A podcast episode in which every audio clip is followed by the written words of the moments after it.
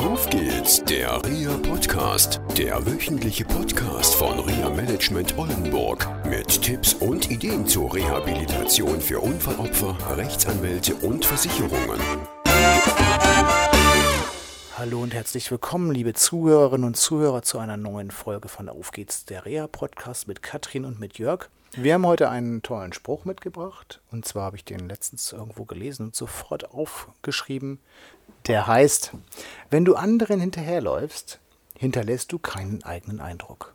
Nochmal, wenn du anderen hinterherläufst, hinterlässt du keinen eigenen Eindruck. Ja, Katrin, was fällt dir dazu ein? Dazu fällt mir sofort ein, dass es ganz wichtig ist, dass man seine eigenen Ideen hat und dass man die verfolgt dass man nicht guckt, was die anderen machen, links und rechts und ach, jetzt könnte ich das auch machen, sondern bleib bei dir, überleg dir, was du willst und bleib dran. Podcast fertig. Podcast fertig. So einfach ist das. Okay. Nein, so einfach Tschüss, ist bis nächste Woche. ja, Nein. ich glaube, so ganz einfach ist es auch nicht. Ich kenne ganz viele Menschen, die verfolgen was und machen und machen und machen und überlegen gar nicht, ob das eigentlich gut ist, was die da machen und ob sie das wirklich wollen. Ja. Und ob ihnen das auch was bringt. Das mit dem Bringen, da fällt mir was ein. Ich hatte letztens ein Coaching gehabt. Ein Betroffener hat vor fünf Jahren einen schweren Unfall gehabt. Wirklich schwere Unfallfolgen und ist seitdem, also ein halbes Jahr nach dem Unfall, in psychologischer Begleitung gegangen. Und wird begleitet und wird begleitet und wird begleitet. Und ich hatte letztes Jahr mit ihm Kontakt gehabt.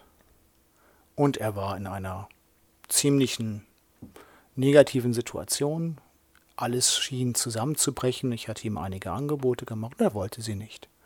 Ein Jahr später Notanruf von seiner Frau, es geht nichts mehr und so weiter.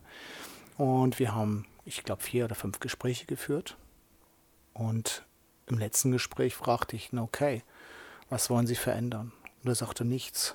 Und im Übrigen, er wäre bei einer Psychologin und äh, sie hätte gesagt, das wird so also nichts bringen. Und ich habe ihn dann gefragt, okay, wie soll ich das verstehen? Was hat Ihre Psychologin bei Ihnen in den letzten viereinhalb Jahren bewirkt? Und da war fünf Minuten Ruhe. Ich bin da manchmal fies, ich kann das aussetzen. Und dann kam, ich kann wieder schlafen. Das als Ergebnis. Nach viereinhalb Jahren. Nach viereinhalb Jahren. Na, das ist doch was. Und da stelle ich mir doch die Frage, wie beeinflusst ist der Klient? Und stellt er sich überhaupt die Frage, was ist das, was ich tue? Wie komme ich voran? Ja, und worum geht es bei der Psychologie? Laufe ich da irgendjemanden hinterher, also dem Modell von Welt, will ich mal sagen, einer Psychologin, oder ist es mein eigenes Modell? Was ist eigentlich mein eigenes Modell von Welt? Was will ich eigentlich leben? Diese Frage habe ich ihm übrigens gestellt. Er konnte sie nicht beantworten. Das heißt, er verfolgt die Gedanken, die ihm die Psychologin gibt? Richtig. Mhm. Nach eigenen Perspektiven gefragt. Und die Fragestellung war auch, welche Strukturen haben Sie letztendlich, um Ihr Leben zu verändern, trotz dem Unfall, wirklich schwere Unfallfolgen, keine Frage. Was ist das, was Sie in einigen Jahren machen werden? Welche Ziele haben Sie mit Ihrer Psychologin besprochen? Keine Antwort, wieder Schweigen. Ja, und auch das zu reflektieren, warum gehe ich da hin? Richtig. Ja, warum mache ich das? Gehe ich da hin, weil ich da zweimal die Woche einen Termin habe und dann hört mir jemand zu, kriege ich Aufmerksamkeit und das ist dann so meine Zeit? Oder verfolge ich damit wirklich ein Ziel und verändere mich? Richtig. Denn Unfall haben heißt, jetzt kommt der Wiederholungsteil, neue 100 Prozent, ich muss was tun, ich darf darüber nachdenken, was zu verändern.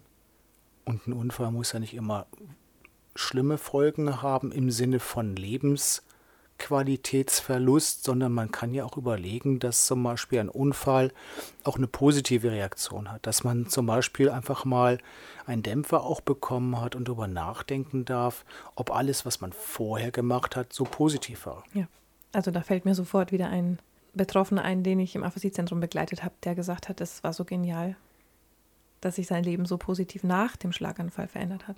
Ja. Und der gesagt hat, er ist nach dem Schlaganfall glücklicher als vorher. Ja, ist toll. Ja, da bleibt mir dann auch mal die Spucke weg. Ja, und bei meinem Klienten war es so, er war in einer Opferrolle drin. Mhm. Er hat immer wieder von erzählt, wie schlimm und was nicht mehr geht und nicht mehr geht und ich unterbrach ihn regelmäßig. Also er fing immer den gleichen Dialog auch an und ich unterbrach diesen äh, Dialog und mit den verschiedensten Mitteln. Und das Tolle war, dass ich dann fragte, okay, was ist das, was Sie wollen? Erzählen Sie mir nicht das wieder und Ihrer Frau. Die Frau saß dabei und sie nickte auch nur zu dem, was ich sagte und sagte, sie sagte auch, okay, er, er tut sich nicht bewegen. In keine Richtung. Er macht immer die gleichen Sachen. Das ging der Frau, so hatte ich den Eindruck, auch so ein bisschen auf die Nerven mittlerweile. Und da darf man sich natürlich auch mal die Frage stellen, wenn ich nicht die Chance ergreife, was zu verändern und immer das Gleiche mache und jemanden hinterherrenne, weil der was sagt und es verändert sich in meinem sozialen Umfeld auch nichts, dann gefährde ich das ja auch. Und dessen darf man sich bewusst werden. Und ich hatte den Eindruck in dem Fall, er wollte es nichts verändern, er wollte in der Opferhaltung bleiben. Und ich bin da konsequent. Ich habe dann gesagt, okay, wir arbeiten nicht mehr zusammen. Stattdessen wäre es ja viel sinnvoller, einfach mal einen Plan B auszuprobieren. Ja, Mal zu sagen, okay, ich mache jetzt nicht so weiter, wie ich es bisher mache, nämlich indem ich mich nicht verändere oder indem ich das immer auf die gleiche Weise tue. genau. Eben mein, vielleicht mein soziales Umfeld sogar vor den Kopf stoße, sondern dass ich dann mal sage, okay, nee, jetzt mache ich mal mein eigenes Ding Ja, und mache mal Plan B. genau. Dann kann ich immer noch sehen, was für Konsequenzen das hat und kann eventuell dann auch wieder andere Lösungen finden. Richtig, das heißt aber, Plan B heißt immer wieder, ich setze mich mit einem neuen Ziel, Lebensziel, wenn ich das mal so sagen darf, auseinander und ich fange an, nicht mehr darüber nachzudenken, was nicht mehr funktioniert, sondern einfach mal den Blick drauf zu haben, ja, das ist das, was ich habe, das kann ich auch wertschätzen, einfach mal zu gucken, welche positiven, tollen Dinge habe ich noch. Einfach mal da gezielt drauf zu gucken und nicht immer zu sagen, ja, dies geht nicht, jenes geht nicht, sondern wirklich, wenn ich einen Plan B habe, wie du sagst, ich finde einen tollen Plan B, vielleicht gibt es auch einen Plan C, D, vielleicht einfach mal drüber nachzudenken, gut, welche tollen Sachen kann ich? Nicht immer nur darauf zu sprechen zu kommen, was nicht mehr funktioniert, was ich nicht mehr haben will, sondern einfach konkret zu sagen, das wäre toll, das kann ich mit meinem Handicap machen, trotz meiner Einschränkung. Und damit kann ich auch wieder meine Familie begeistern und ich bin selber begeistert. Ich finde, das ist ein super Thema und ich finde, da sollten wir noch eine Folge dazu machen. Ja, gerne. Wir sind schon wieder ein Begeisterungsthema. Ich merke Ja, schon so aber bisschen. ich finde das so toll, ne, zu sagen auch wirklich, okay, da ist jetzt ein Unfall oder eine Krise und was mache ich draus? Mir. Da machen wir noch eine Folge zu. Und ich glaube, das ist nicht mal Unfall oder überhaupt Nee. krisenspezifisch, sondern ich glaube, da kann jeder was mit anfangen. Absolut. Okay, dann bis zur nächsten Woche. Tschüss. Tolle Tage. Tschüss. Das war eine Folge von Auf geht's, der REA Podcast. Eine Produktion von REA Management Oldenburg.